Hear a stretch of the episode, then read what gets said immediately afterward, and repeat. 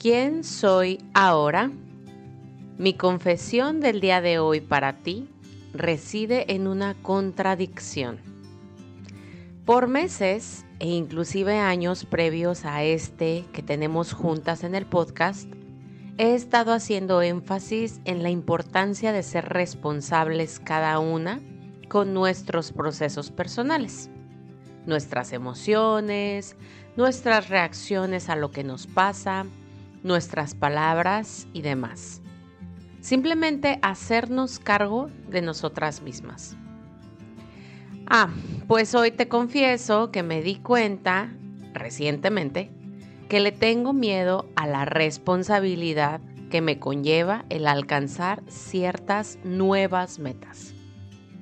Así como ya es sencillo hoy para mí el detectar mis estados de ánimo cambiantes y la forma en cómo tomo todo lo que me sucede y me hago responsable de ello, me es hoy un reto el crecer en ciertas áreas de la vida, pues conlleva hacer el trabajo atravesando ciertos grados de incomodidad, porque pues es al ser algo diferente y por ende conlleva primero ajustar creencias, formas de pensar y demás.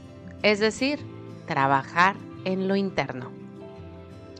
Por ejemplo, al crecer en mi negocio, que involucra la interacción con otras mujeres interesadas en su bienestar, principalmente financiero, me siento resistente a la responsabilidad de que seamos más mujeres, de tener también líderes que tengan a sus chicas, de que esto me demande no solo más trabajo, porque ese sale hasta con gusto, sino más bien que me demande creérmela más.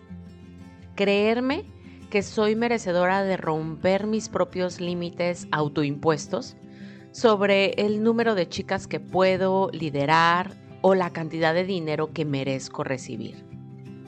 ¿Te das cuenta? La responsabilidad del trabajo interno. ¡Qué contradicción! Otro ejemplo.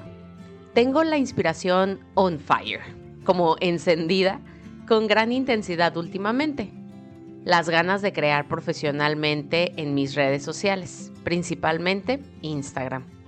Una cuenta que apoye a personas a encontrar lo más delicioso para comer y beber y los lugares más lindos por conocer en una ciudad en la que ahora vivo.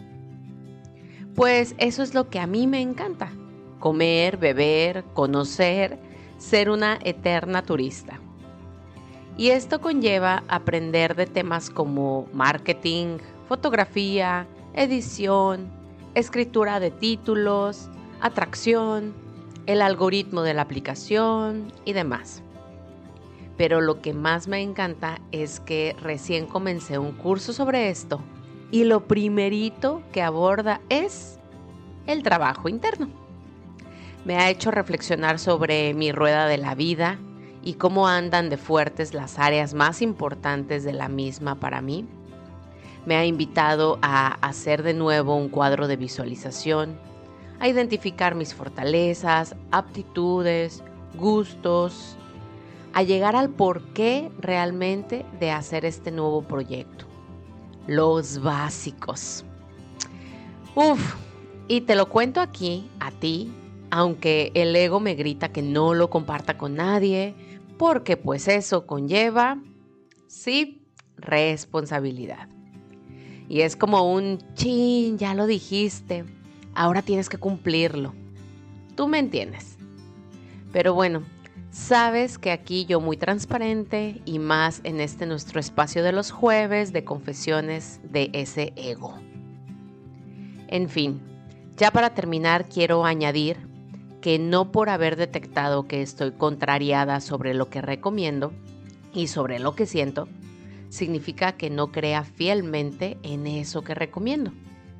Al contrario, siento de nuevo esa responsabilidad de aplicarme y con constancia irme alineando a esa congruencia. A final de cuentas puedo animarme a decir que todo ser humano en algún momento hemos hecho algo diferente a lo que andamos recomendándole a otros.